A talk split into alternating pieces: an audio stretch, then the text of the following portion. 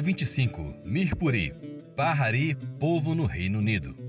O povo do distrito de Mirpur, em Azad, Jammu e Caxemira, região controlada pelo Paquistão, tem uma tradição de navegação marítima, e esse se tornou o primeiro vínculo deles com o Império Britânico.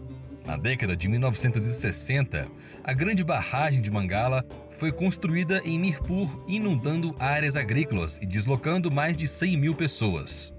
Muitos deles usaram desse vínculo para ir ao Reino Unido, onde havia escassez de mão de obra.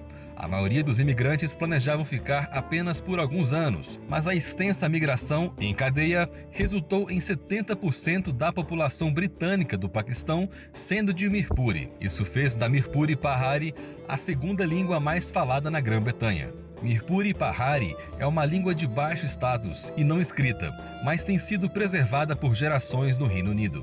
Melhor preservada do que em seu lugar de origem.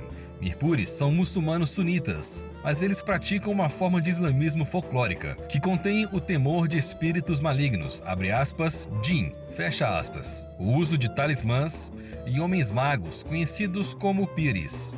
Apenas cerca de 30 mirpures se tornaram cristãos na Grã-Bretanha nos últimos 50 anos, em uma população de quase 900 mil. A maioria deles permanece escondida, temendo a reação da comunidade. Há apenas alguns crentes em Azad Kashmir, então é inconcebível para os mirpures que algum deles se torne cristão. As comunidades fechadas de Mirpuri, autossuficientes e há muito tempo resistentes às boas novas, demonstram o quanto eles foram negligenciados pela Igreja Britânica.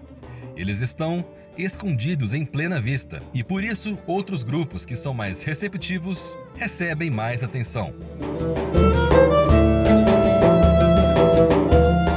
Como podemos orar? Ore por esforços no desenvolvimento de recursos em áudio, vídeos e mídias sociais para compartilhar o Evangelho em Mirpur e Pahari, tanto no Reino Unido como em Azad Kashmir. Hebreus 4:12.